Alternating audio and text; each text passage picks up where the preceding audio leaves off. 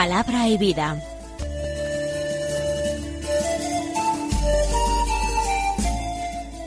Con el padre Manuel Horta desde Sevilla.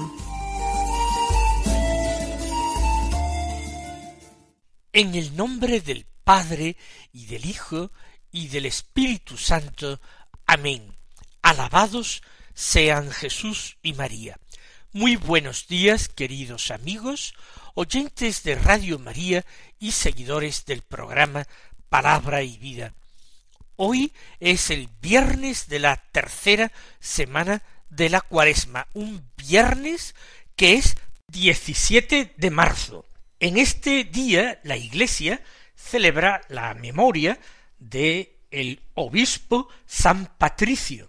San Patricio, el famoso patrono de Irlanda, no era irlandés de nacimiento, era inglés, había nacido en Gran Bretaña en torno al año 385. Lo que ocurre es que fue capturado siendo muy joven y enviado como siervo, como esclavo, a Irlanda, y allí fue puesto por su amo a pastorear ovejas.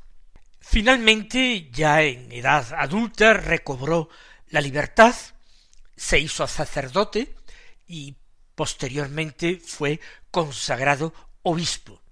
Se reveló como un gran evangelizador y convirtió a muchísimos pueblos, dando a la Iglesia una estructura y una forma.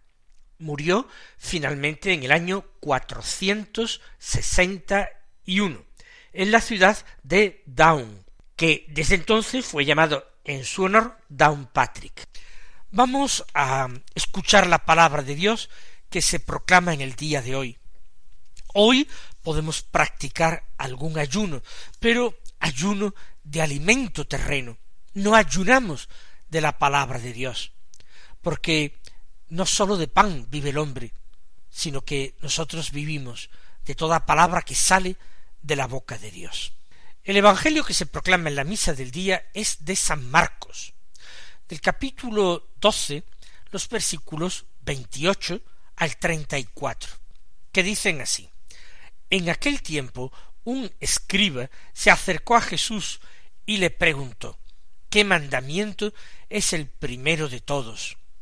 Respondió Jesús El primero es Escucha, Israel, el Señor nuestro Dios es el único Señor. Amarás al Señor tu Dios con todo tu corazón, con toda tu alma, con toda tu mente, con todo tu ser. El segundo es este, amarás a tu prójimo como a ti mismo. No hay mandamiento mayor que estos. El escriba replicó Muy bien, maestro, sin duda tienes razón cuando dices que el Señor es uno solo, y no hay otro fuera de él, y que amarlo con todo el corazón, con todo el entendimiento y con todo el ser, y amar al prójimo como a uno mismo, vale más que todos los holocaustos y sacrificios. Jesús, viendo que había respondido sensatamente, le dijo No estás lejos del reino de Dios. Y nadie se atrevió a hacerle más preguntas. Estamos en otro de los momentos importantes del Evangelio, un momento en que Jesús explicita el centro de su mensaje, en que Jesús pone orden en los distintos preceptos y enseñanzas que podrían haber sido dados hasta ahora. Y la ocasión de la enseñanza de Jesús es la pregunta de uno. No se dice de éste que sea un discípulo. San Marcos afirma que era un escriba. Y esto es importante, porque hemos estado escuchando en el Evangelio de días pasados con mucha frecuencia cómo los escribas fariseos se han opuesto a Jesús lo espían, lo acechan para encontrar motivos de acusación contra él. Pero vemos que hay aquí un escriba bien intencionado. Este no se acerca a hacerle una pregunta para ponerle a prueba. Este le pregunta con el sincero deseo de aprender. Y es que los escribas entregaban su vida al estudio de la ley. Y la cercanía con la ley de Moisés podía terminar haciéndoles perder una perspectiva adecuada. Era tan poblado el bosque de normas, preceptos, disposiciones, mandamientos de la ley de Moisés, a los que había que sumar los que la tradición centenaria había añadido, el contenido de lo que luego se denominaría el Talmud, comentarios precisamente de reputados maestros, de conocidos doctores de la ley del pasado, que descifraban los secretos de la ley, explicitaban el contenido de la ley, lo aplicaban a todas las circunstancias posibles de la vida del hombre, a todos sus momentos, a todas sus ocasiones, para que cualquier cosa que el hombre hiciera encontrara una norma, una ley que cumplir. La espiritualidad judía se había convertido en una espiritualidad tremendamente jurídica, porque se consideraba que lo más perfecto era la obediencia. Ahora bien, para obedecer en cualquier ocasión y circunstancia tenía que haber una norma para cualquier ocasión y circunstancia. Como en la ley de Moisés no había normas para todo, absolutamente. Además que los tiempos y las circunstancias de la vida humana eran cambiantes, fluctuantes según la historia, los escribas durante siglos se habían empeñado en crear normas, disposiciones que derivaban de los preceptos de la ley de Moisés y que así eh, recogieran toda la vida humana y para toda circunstancia cualquier hombre pudiera encontrar una ley que cumplir. Todo esto podía terminar llevando a una situación desquiciada, cuando no angustiosa. Personas muy religiosas que se tomaban en serio esto podían sentirse perdidas en ese inmenso bosque de normas y disposiciones. Si además uno era un eh, doctor de la ley, era un escriba y tenía que enseñar a otros, si tenía discípulos, qué hacer, cómo ordenar toda esa vastísima materia, por dónde empezar, cómo jerarquizar los preceptos. Por eso yo creo que la pregunta de aquel escriba Jesús es sincera. Él reconoce en Jesús un hombre muy especial, un maestro extraordinario.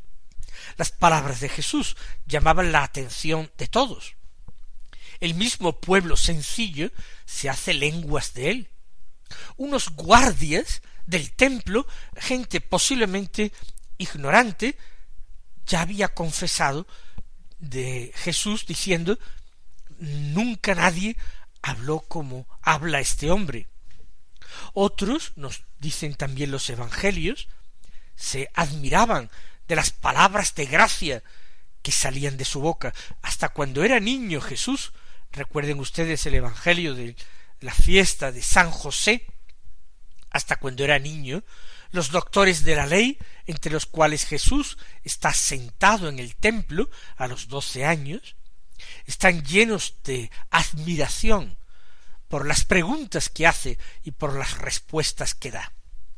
Nada de extraño tiene que este escriba, quien quiera que sea, haya quedado verdaderamente cautivado por la enseñanza de Jesús, y en vez de dirigirse a otro escriba más reputado que él, más anciano, con más prestigio y sabiduría, se haya dirigido a Jesús. Y Jesús le da una respuesta extraordinaria en su sencillez, pero que él capta bien. Jesús le dice, el primero es, escucha Israel, el Señor nuestro Dios es el único Señor. Lo que Jesús está haciendo es recitar el Shema, unos versos del capítulo eh, sexto del libro del Deuteronomio, unos versos que forman una oración extraordinariamente importante para Israel. Escucha Israel, el Señor es nuestro Dios, el Señor es uno solo. Amarás pues al Señor tu Dios con todo tu corazón, con toda tu alma y con todas tus fuerzas. Estas palabras que yo te mando hoy estarán en tu corazón, se las repetirás a tus hijos y hablarás de ellas estando en casa y yendo de camino, acostado y levantado. Las atarás a tu muñeca como un signo, serán en tu frente una señal, las escribirás en las jambas de tu casa y en tus portales. Esto literalmente lo hacen los judíos, cubriendo sus brazos y su frente con las filacterias.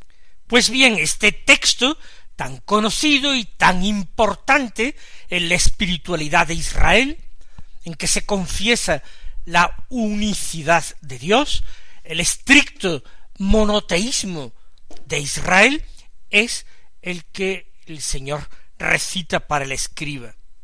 Amarás al Señor tu Dios con todo tu corazón, con toda tu alma, con toda tu mente, con todo tu ser.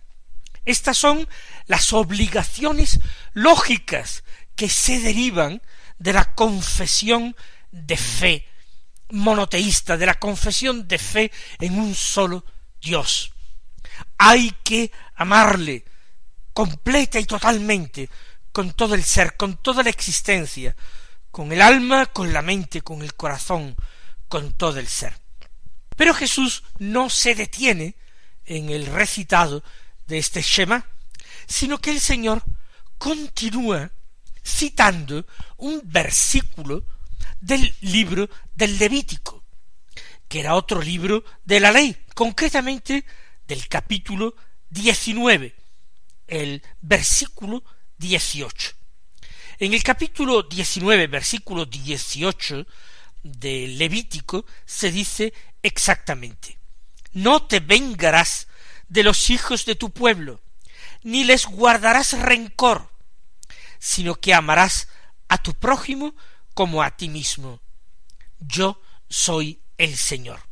En la ley Dios, en medio de un montón de prescripciones recogidas en el capítulo 19 del Levítico, se prohíbe la venganza.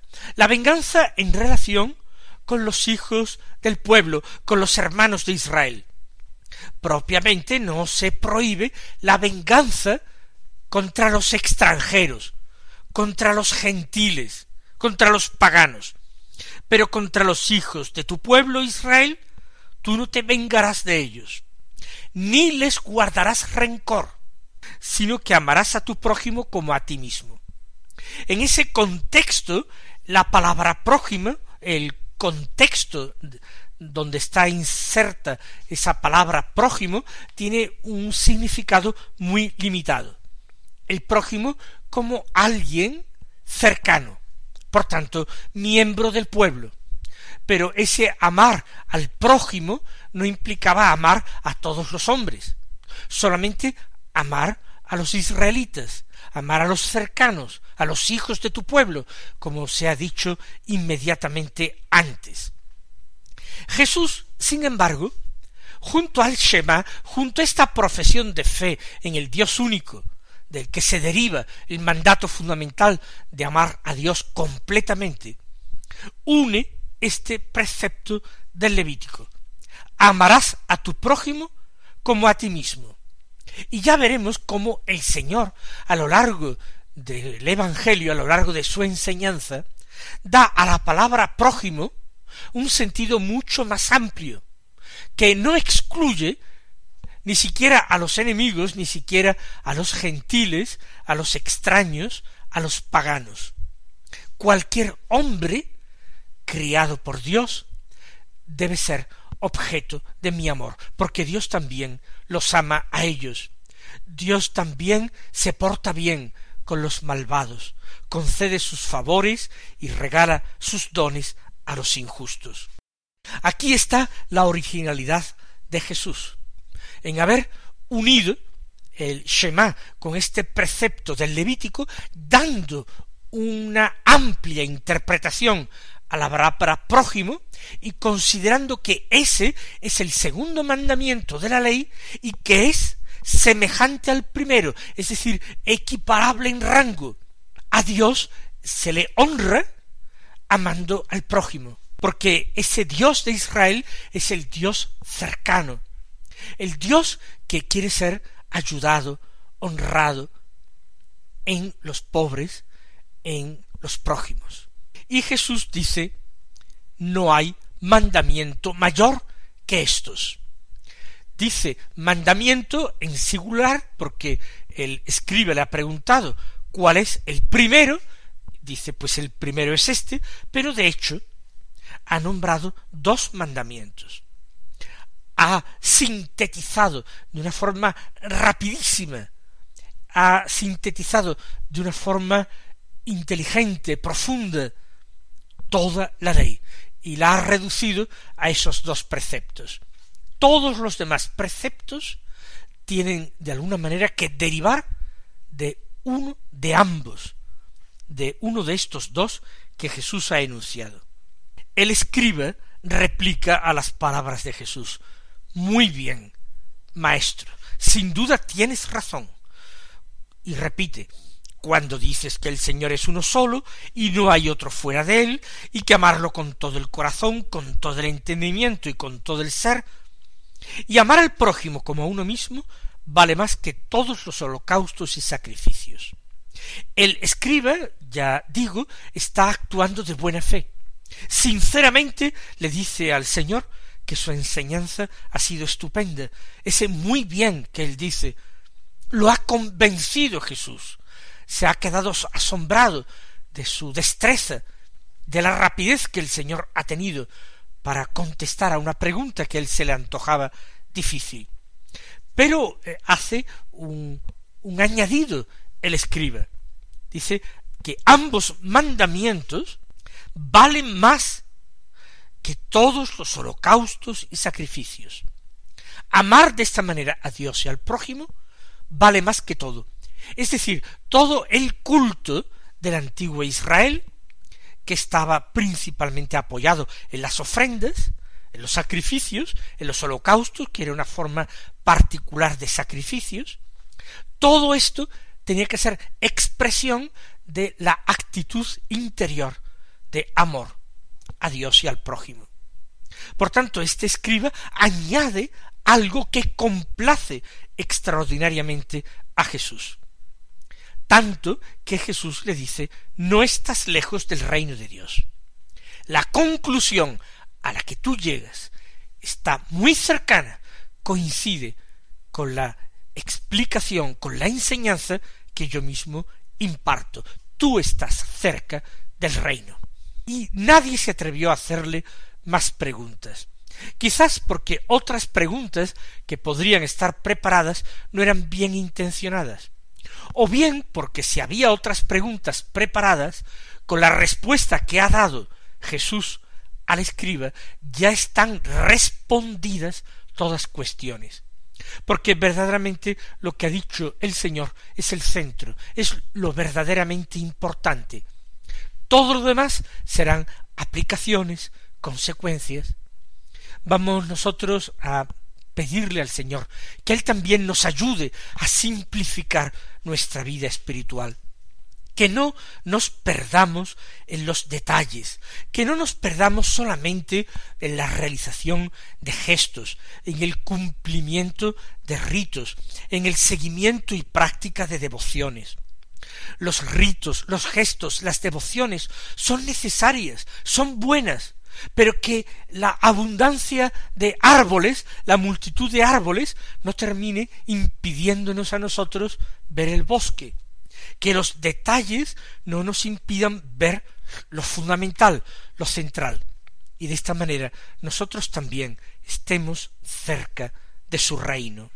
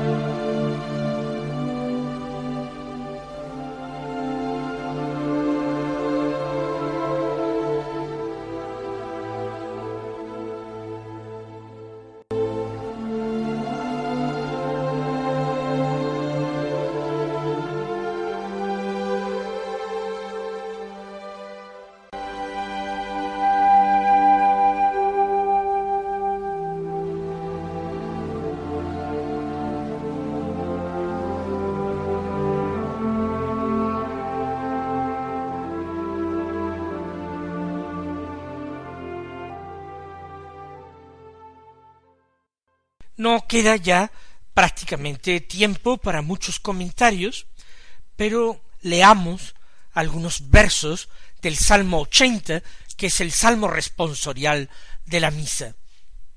Dice, oigo un lenguaje desconocido.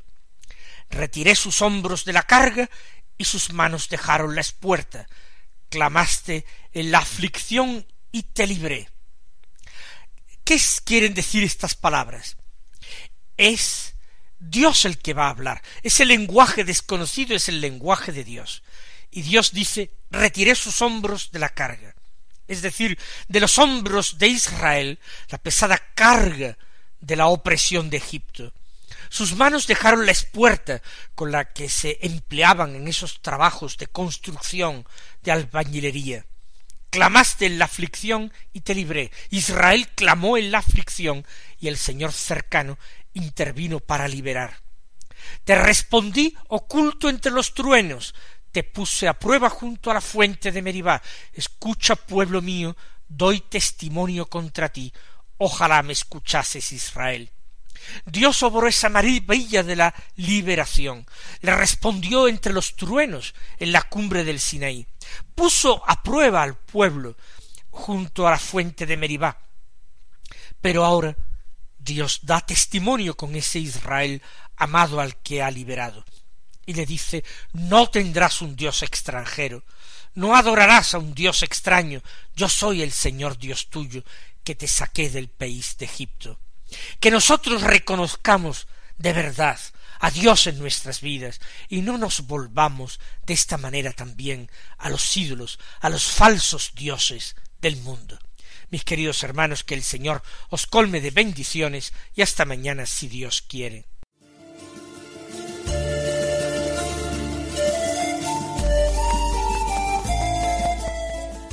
Concluye Palabra y Vida, un programa dirigido desde Sevilla por el Padre Manuel Horta.